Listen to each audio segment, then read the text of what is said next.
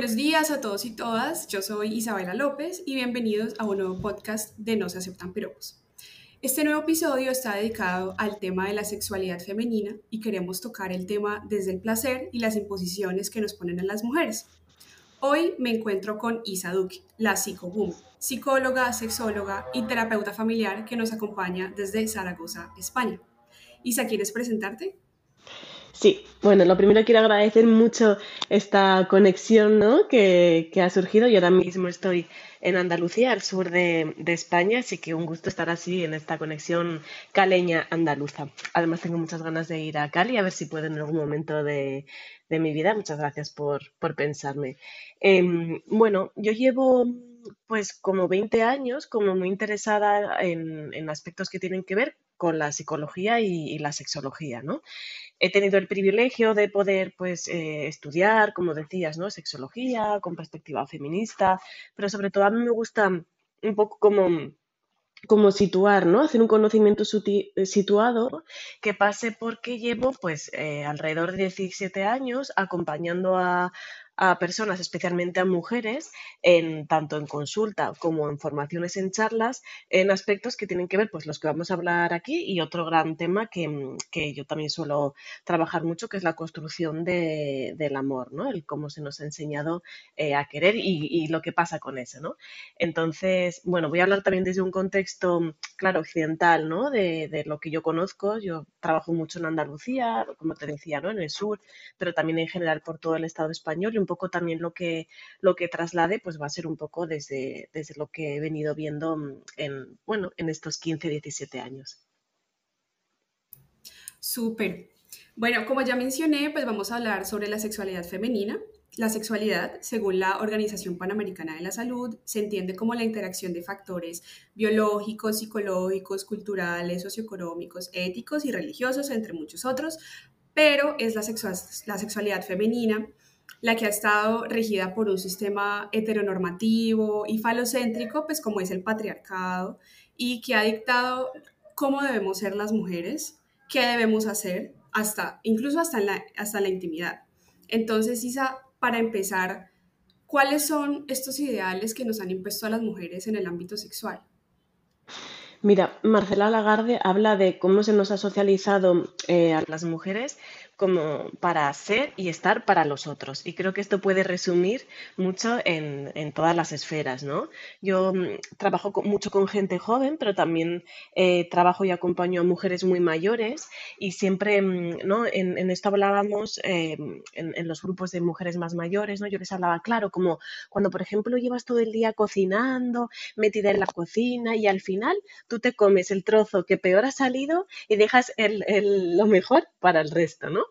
Pues esto lo podríamos llevar un poco al, plano de, la sexualidad, ¿no?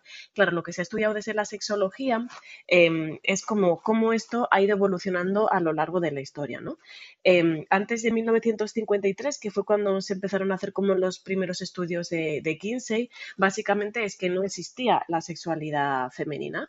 Se daba por hecho que las mujeres, bueno, pues que no tenían deseos, que no, no tenían placeres y se hablaba mucho o estaba instaurado como el débito conyugal ¿no? El deber de tener un encuentro sexual, sobre todo en el marco de la pareja, pues siempre y cuando que, tu compañero quisiera, pues, ¿no? Bueno, básicamente, pues validar lo que sería como las, agresiones sexuales, ¿no? Luego, a partir del año 53, empiezan a surgir informes, estudios de sexología, donde empiezan a entrevistar a mujeres y se dan cuenta que, ostras, pues que las mujeres, pues que sienten, que también tienen deseos, que también tienen placeres, ¿no? Eh, desde el 53 hubo un informe que fue especialmente relevante en cuenta que el, más, el hombre más macho era aquel que eyaculaba antes y luego se empezó a decir como, no, bueno, ¿no? Como, como hay, que, hay, que, hay que esperar, hay que ir viendo, pero luego sale este informe y dice, oye, no, no, que es que eh, la mayoría de mujeres el placer no lo sienten en, en la vagina, lo sienten en otra parte eh, que es la parte del clítoris, ¿no? La parte externa en, el glande del clítoris y se empieza como, como, a desmontar todo esto, ¿no? Que también se daba como mucho por hecho que pasaba por el coitocentrismo. Y claro, yo creo que desde los movimientos de los años 70, también ahí cuando mm, empieza a surgir el movimiento de nuestros cuerpos, nuestras vidas, empieza a ver cómo esta revolución, ¿no? Yo creo que ha habido de repente como, como un, un despertar en muchos temas que eran, que eran tabús y que por un lado han, han colectivizado muchos de estos malestares, muchos de estos asuntos que vivíamos desde lo individual, que nos hablaba el tema de las fantasías vividas con tanta culpa, ¿no? Ahí em, surge también em, el jardín secreto, ¿no? Como un tomo eh, que recoge fantasías de muchas mujeres y, se dan cuenta de ostras, ¿no? De que, vale, que es que las mujeres fantaseamos y además como de temas que se supone que son muchos muy tabú, ¿no? Bueno, y, y por un lado yo creo que se ha avanzado muchísimo, pero por otro lado tenemos que tener cuidado de que todo el rato parece como que se crean nuevos ideales de cómo funcionar, ¿no? Yo, por ejemplo, recuerdo la última charla que di em, de sexualidad con, con, grupos de mujeres universitarias, como hablaban mucho de que a veces sentían, ¿no? que eh, ahora tenían que tener encuentros sexuales de una determinada manera, ¿no? Y decía una mujer, era estudiante de psicología, decía, es que claro, yo me veía teniendo relaciones sexuales con otra persona y pensando en esta postura, cómo se está quedando eh, de bonita o de feo mi barriga, se me está viendo la celulitis, tengo que mirar claramente a la otra persona mientras hago una felación o tengo que bajar la mirada, eh, tengo que tener multiorgasmos, tengo que eyacular a chorros, ¿no? Entonces, bueno, un poco eh, está claro que, avanza muchísimo, pero que tenemos que tener cuidado, ¿no? De que este neoliberalismo, ¿no? Y, este capitalismo de los cuerpos que lo está atravesando todo no vuelva a crear como nuevos ideales que de nuevo creen como ciertas cárceles en las que no se nos permita em, ser libre, ¿no? Y esto pasa mucho a las mujeres, pero también pasa mucho a la construcción de la sexualidad masculina, ¿no? Yo sobre todo en los últimos cinco años he empezado a mirar, cuando digo a mirar, como a entrevistar, a investigar, a explorar eh, cómo es la construcción masculina, pues empecé por los amigos de mi alrededor, ¿no? Yo tengo, bueno, estoy como cerca de los 40 y em, empecé a flipar, porque claro, como yo llevaba tantísimos años escuchando a mujeres, el malestar de las mujeres, em, ¿no? todas las dificultades que sale con la aceptación del propio cuerpo, de la genitalidad, todo el desconocimiento que hay, todo vivido con culpa y vergüenza, pues como que yo pensaba como, bueno, pues, ¿no? Como, bueno, es que los hombres se colocan en, en otro lugar de privilegio, que sí, ¿no? Ya sabemos que el cis heteropatriarcado coloca un género por un lugar ¿no? Por encima de otro, pero me di cuenta de que tampoco era una sexualidad nada libre, ¿no? Como que en estas entrevistas me empezaban a contar pues que ellos también, mm, cómo habían fingido orgasmos cuando querían salir de determinadas situaciones y, y les daba palo, cómo em, hablaban mucho de cómo eh, reproducían como una performance de cómo se suponía que un hombre tiene que funcionar en, la cama, ¿no? Bueno, empezaban a contar también como mucho em, a nivel de grupo, ¿no? La construcción de masculinidad desde la mirada del grupo y teniendo cuidado siempre, ¿no? Que parecieran que les gustaran las mujeres, que parecieran que tenían mucho deseo, ¿no? Bueno, y también me pareció como, como muy interesante, ¿no? Wow, pues no me imaginaba esta parte de que los hombres, o sea, también hay unas imposiciones hacia la sexualidad masculina. Pero claro, o sea, siempre hay ideales para cada género sobre nosotras que ni siquiera podemos disfrutar en el sexo porque estamos preguntando cómo nos vemos, me veo bien, se me ve la panza, etc. A mí me ha pasado personalmente y creo que jamás lo había admitido en voz alta. Pero, pero claro, es importante hablar de estos temas y ahora que hice como un recuento histórico de estudios sobre sexualidad femenina, digamos que yo creo, según la investigación que hice, que estos ideales de hecho vienen desde la tradición judío-cristiana, ¿no? Por lo menos hablando de nuestras sociedades que son muy occidentalizadas. Entonces, aquí me llevo a preguntarme por qué imponer un control sobre la sexualidad de las personas y sobre todo de las mujeres. Claro, porque yo creo que que no hay mayor herramienta para el, el heteropatriarcado, ¿no? Que quitarnos em, el control, quitarnos la agencia, quitarnos la autonomía corporal de, de nuestros cuerpos, ¿no? Es como despojarte de tus deseos, de tus placeres, básicamente de tu voz y claro, había, estos días lo hablaba con, una compañera, con Roma de las Heras, que ya ha investigado mucho en España el tema de la anarquía relacional, ¿no? de relaciones no convencionales, le da mucha vuelta al tema de los amores. Y decía, claro, es que esto de eh, a las personas socializadas como mujeres, ¿no? ¿Cómo nos han separado el deseo, el placer del amor? Y han puesto el centro de nuestras vidas en un amor, además muy asociado a la pareja, a un tipo concreto de pareja, a un estilo de pareja. Es una manera de perpetuar eh, pues esta división eh, sexual del trabajo, esto de pues por amor yo cuido, ¿no? Por amor yo hago todos estos trabajos luego no remunerados, ¿no?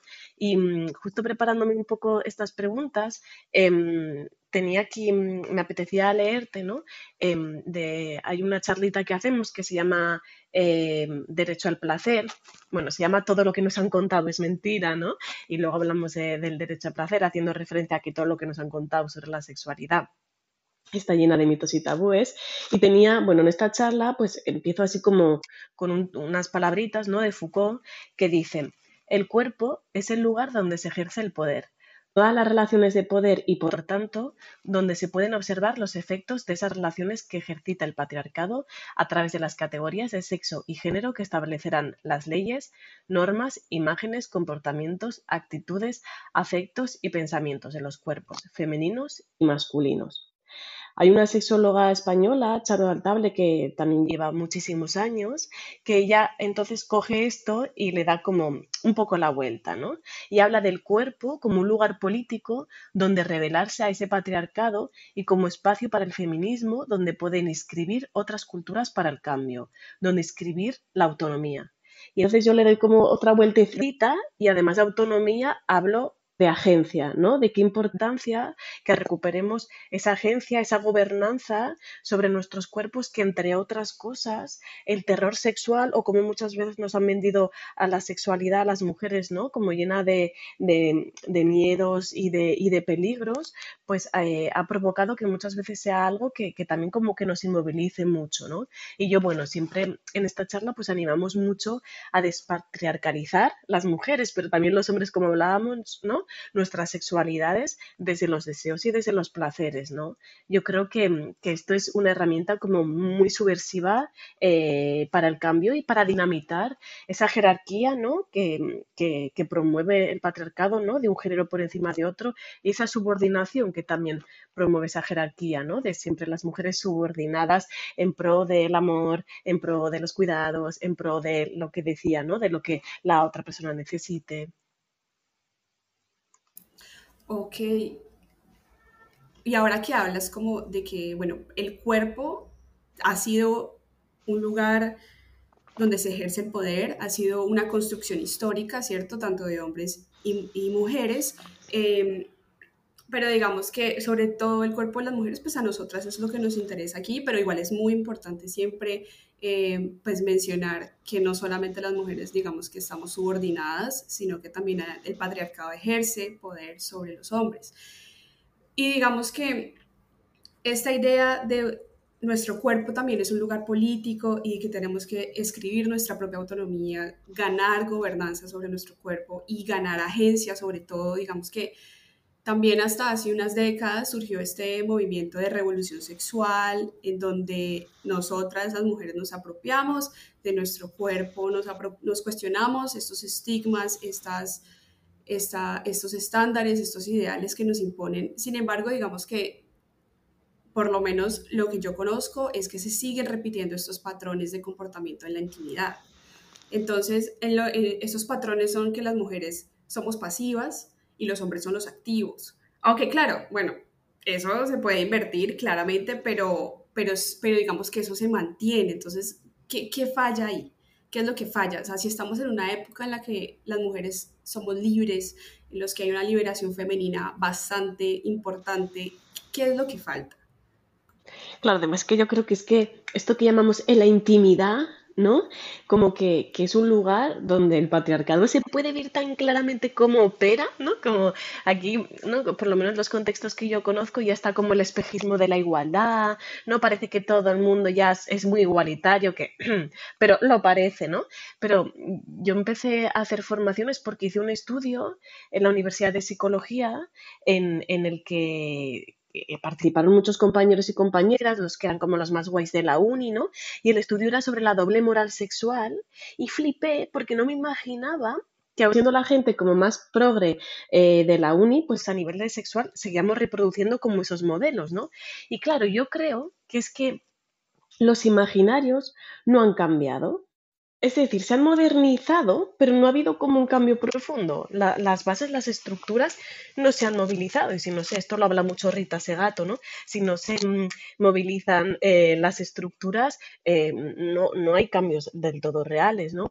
Yo, por ejemplo, em, trabajo mucho con gente joven y entonces yo me veo todo lo que en general puede ver como la gente más joven, ¿no? Y me veo las películas de amor que han triunfado en la última década y me veo los realities, ¿no? Eh, aquí, por ejemplo, ahora hay uno que se llama La Isla de las Tentaciones, que, que está que lo peta mucho. Y bueno, yo me zampo todo y lo disfruto también, ¿no? Me engancho, pero también lo estudio. Y claro, cuando, cuando ves estas, por ejemplo, estas películas, ¿no? Eh, te das cuenta que básicamente son como películas de lo que podríamos llamar como de, de amor romántico, ¿no? Te das cuenta que el encuentro sexual que reproducen siempre es el mismo. Bueno, para empezar, ellos siempre han tenido eh, una vida sexual activa y son los protagonistas y ellas no, que esto ya es muy llamativo, ¿no? Porque estas películas, algunas, ¿no? Pues por ejemplo After, ¿no?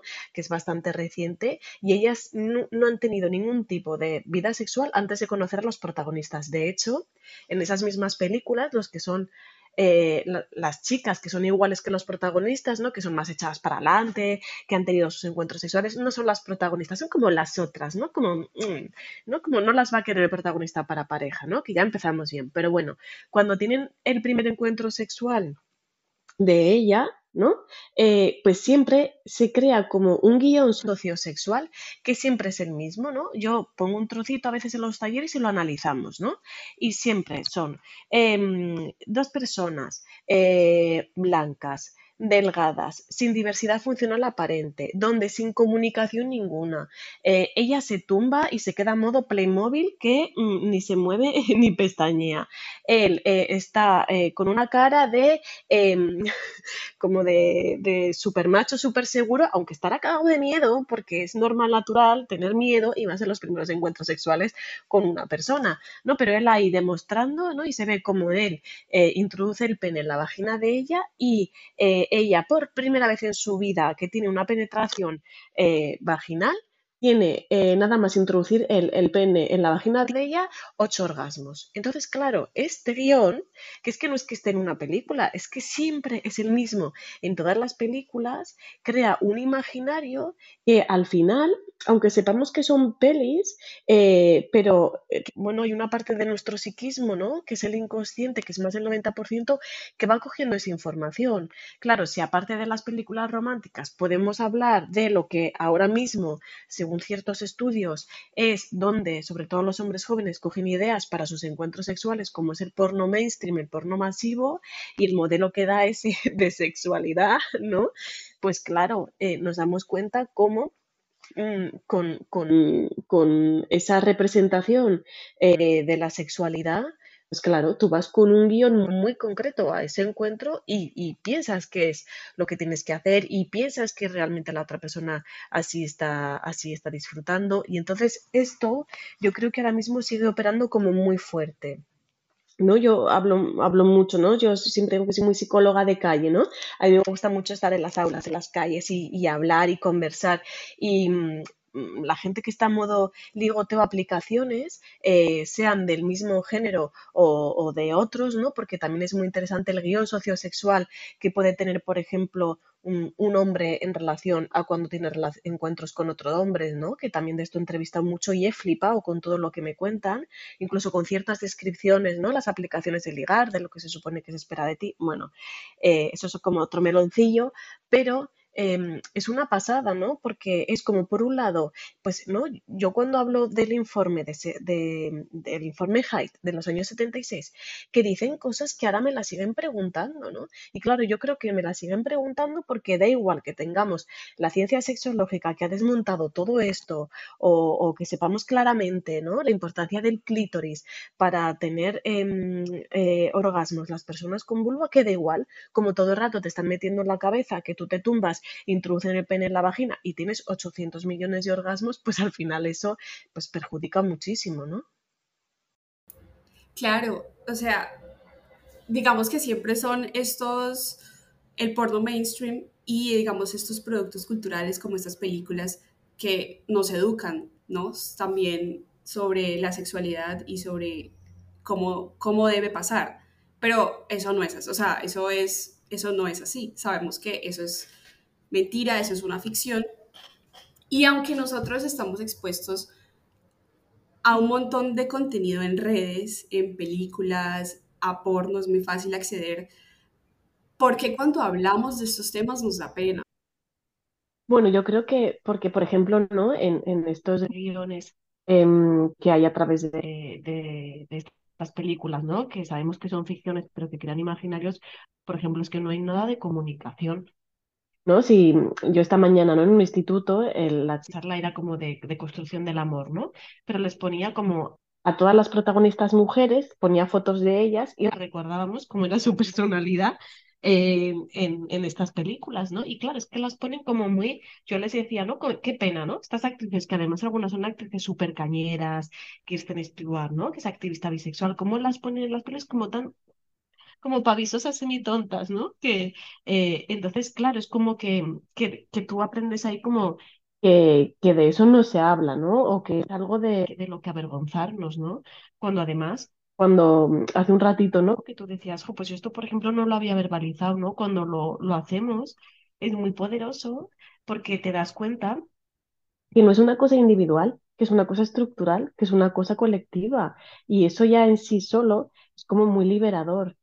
También yo tengo que decir que, bueno, yo llevo pues, pues eso, ¿no? Como más de una década en las aulas y yo cada vez veo que eh, las mujeres jóvenes hablan más y, y, hablan más claro y les da menos vergüenza o, por ejemplo, todos los movimientos en torno a denunciar ¿no? las agresiones sexuales. Yo veo como ya muchas mujeres jóvenes no se callan, ¿no? Viven situaciones, por ejemplo, en medio de transporte que no tienen vergüenza de denunciarlo y denunciarlo en alto, ¿no? Y yo pienso, guau, qué bien, ¿no? Y siempre pienso, en mi época me hubiera dado como mucha vergüenza, ¿no? Entonces yo creo que poco a poco y colectivamente nos estamos quitando pues esas vergüenzas, ¿no? Y esas penas. Sí, y es, o sea, es súper, súper importante hablar de esto. Y a mí me parece importante porque, pues, personalmente nunca he tenido como un espacio en donde yo pueda verbalizar esas experiencias. Y, y ah, pues, además de hablar con mi pareja y con mis amigas, no, no he participado en un espacio donde me dé cuenta de que es algo colectivo. Y nos toca esperar a que llegue una psicóloga, una sexóloga profesional y que nos dé talleres para hablar de esto, porque pues en, los colegios, en los institutos, la educación sexual no habla de esto y sobre todo no toca el tema del placer. Nos hablan de los aparatos reproductivos femeninos masculinos y ya, eso se queda ahí y lo máximo que nos enseñan es a poner un condón. Entonces, ¿por qué, o sea, ¿por qué esta educación sexual en los institutos falla? Falla al tocar el tema del placer, que es algo súper, súper importante. Bueno, yo creo que si en un taller de educación sexual no se habla de placer, que no se llame taller de educación sexual.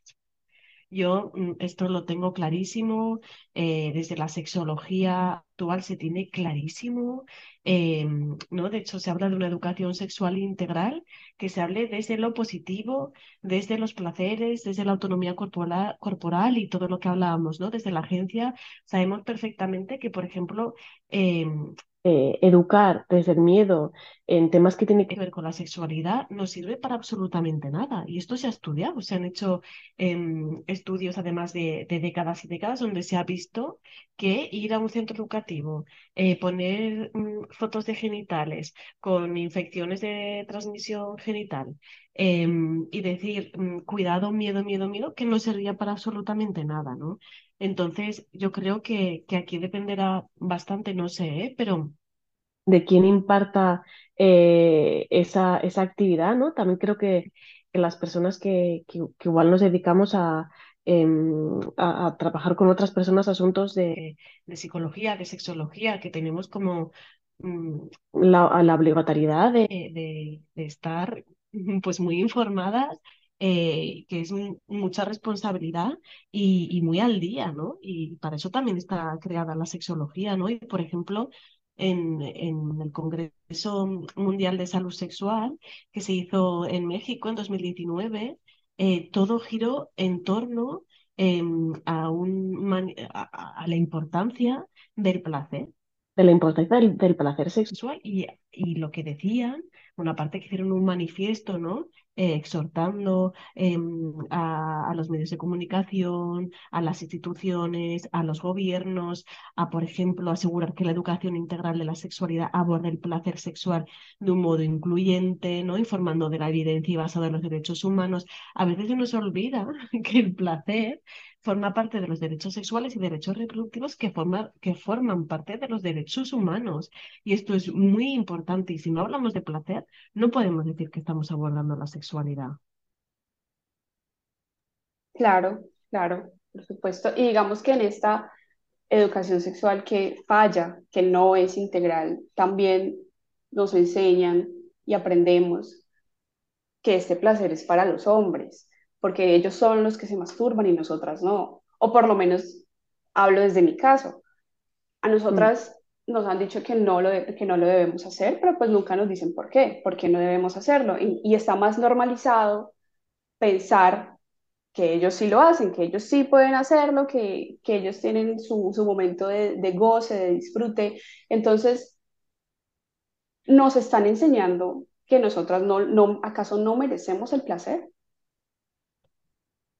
Claro, es, por ejemplo, en las películas, ¿no? Lo que te decía, cómo se supone que ella em, se lo pasa súper bien en su primer coito vaginal y yo les digo, y esto es mentira, ¿no? Y además sin, sin comunicación, con todos los miedos que tiene que haber, con todos los mitos que nos han metido sobre la virginidad. Seguramente la musculatura de alrededor de la vagina esté totalmente contracturada, eh, sin nada previo de exploración y de conocimiento de los cuerpos.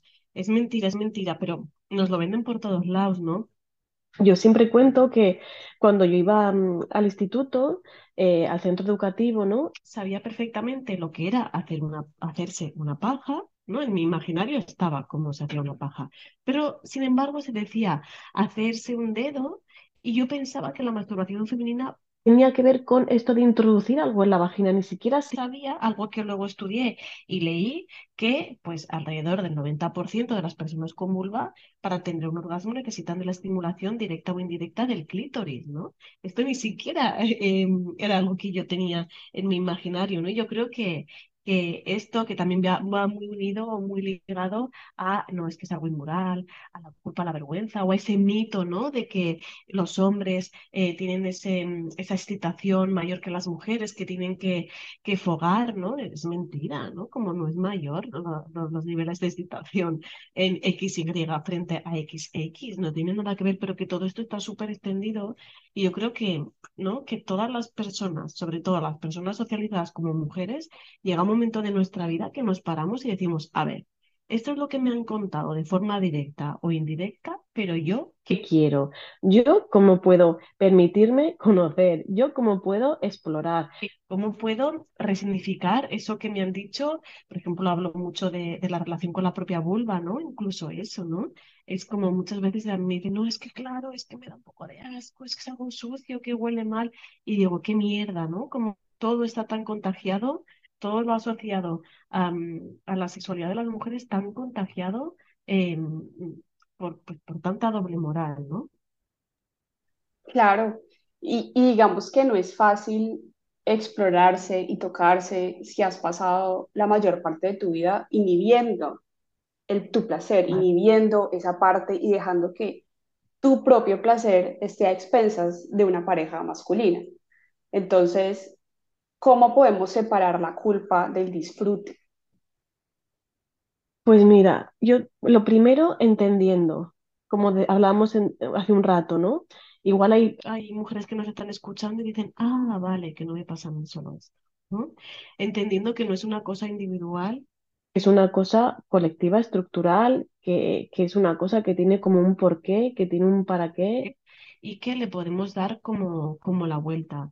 Yo soy muy, muy fan, ¿no? de, de esto, hacerlo desde, desde lo colectivo. Yo recuerdo hace años, la ciudad en la que vivía, hacíamos como grupos donde recogíamos un poco lo que habían hecho estos movimientos, ¿no? Desde los 70 en Estados Unidos, de nuestros cuerpos, nuestras vidas, pero luego también todos estos grupos de autoconocimiento, ¿no? Que, que en, el Estado español se hicieron varios, donde se juntaban y como que se hacían un poco como autoorganización de la salud sexual, compartiendo, incluso mirándote con espéculos, no viendo cómo es eh, el fondo, mm, tu cervix, ¿no? Que es una pasada, ¿no? Porque ni siquiera a veces es como, bueno, es que solo nos han contado esto de eh, las trompas de falopio, los ovarios, pero es que además solo nos han contado eso, pero nos lo han contado mal. Entonces, esto, em, descubrirlo desde, desde lo colectivo es, es una pasada, es como, no sé, como como, como muy potente, ¿no? Como muy liberador. Luego también sabiendo que no somos tontas, ¿no? Yo a veces en consulta escucho mujeres que dicen, ay, es que me siento tonta, por ejemplo, por eso, ¿no? Porque es que me da palo em, tocarme mi propia vulva. Y digo, mira, no te sientas tonta, es que no somos tontas, es que no nos han contado nada y lo que nos, lo han contado ha estado cargado de eh, culpas, de vergüenzas, de miedos, de tabúes, de juicios, de información negativa. Entonces, todo eso cala. Y bueno, a mí, por ejemplo, personalmente me sirvió mucho en mi época leer, ¿no? Como meter nueva información a mi cabeza de eh, todo lo que ya se había descubierto sobre la importancia, pues en este caso lo que estamos hablando, eh, del placer, ¿no? Decías antes una frase y me acuerdo de que un libro que, que a mí me sirvió mucho, ya, claro, tiene unos años, ¿no?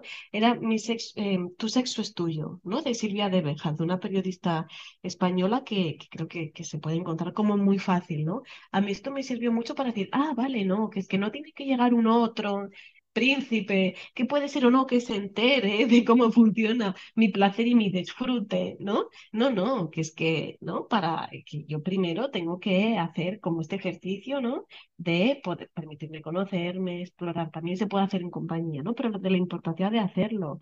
Entonces, yo creo que podría ir un poco por ahí, ¿no? Como no sintiéndote mal, entendiendo que, mm, que, que, va a dar culpa y vergüenza y miedo, así que con todo y con eso, el deseo y los placeres van a estar por encima de todo eso y van a hacer que nos reapropiemos, que, mm, que ¿no? Que, em, que como hablábamos, ¿no? Desde la gobernanza, vamos a tener como esa conexión con, con nuestros cuerpos. Eh, quizá perdida porque así interesaba ¿no? Eh, al sistema o quizá perdida porque, bueno, también existe, ¿no? Como eh, la violencia sexual, ¿no? Yo, por ejemplo, soy superviviente de violencias machistas y, y, yo siempre, hay una frase que me gusta mucho de las mujeres creando, ¿no? De ahí de Bolivia, que, que supervivientes que decían, nuestra venganza es ser felices. Y yo siempre añadía, y empoderarnos desde nuestros cuerpos, ¿no? Y desde nuestras vulvas, y desde nuestros orgasmos, desde nuestros placeres, no sé, yo creo que, que por ahí puede ir un poco la clave, ¿no? Ahora también que tenemos tanto acceso a información, información globalizada, ¿no? Yo, por ejemplo, creé un canal de YouTube en el que, bueno, si se pone Psycho Woman, sale en YouTube, en Instagram, eh, eh, la, la Psycho Woman, y allí a través de vídeos divertidos también empecé como a, hablar de todo eso que ojalá me hubieran contado a los 15 o a los 20 o a los 25, ¿no? Y eso es un material, em, pues que ahora también está, ¿no? Que, que puede seguir, por ejemplo, a, a sexólogas, ¿no? Que, que, que te van a contar, pues todo eso que nos tendrían que haber contado y que no nos lo cuentan, ¿no? Sí, y bueno, a lo largo de toda esta conversación nos, nos has dado a nosotras y a nuestro público un montón de consejos. Entonces, ya para terminar, ¿qué más quieres añadir? ¿Qué quieres decirle a todas estas mujeres jóvenes que nos están escuchando acerca de su sexualidad? Bueno, pues mira, a mí me hubiera encantado que me dijeran, y en la consulta lo veo mucho, estaría muy bien que tengamos claro hay tantas formas de vivir las sexualidades como personas en este mundo y que todas van a estar bien siempre y cuando te respetes a ti y a las personas con las que estás teniendo eh, esos encuentros. Si es que quieres tener esos encuentros con otras personas, ¿no? Yo creo que esta máxima que muchas veces se nos olvida porque todo el rato aparece ese guion de cómo se supone que tengo que funcionar, si yo tengo claro que no, no, no, que, que, que hay muchísimas eh, maneras de vivir esto y esto está bien y que yo estoy bien, me guste esto o lo otro, me lleve así de bien o de así de mal con esta parte de mi cuerpo, creo que sería súper potente y súper revelador, ¿no?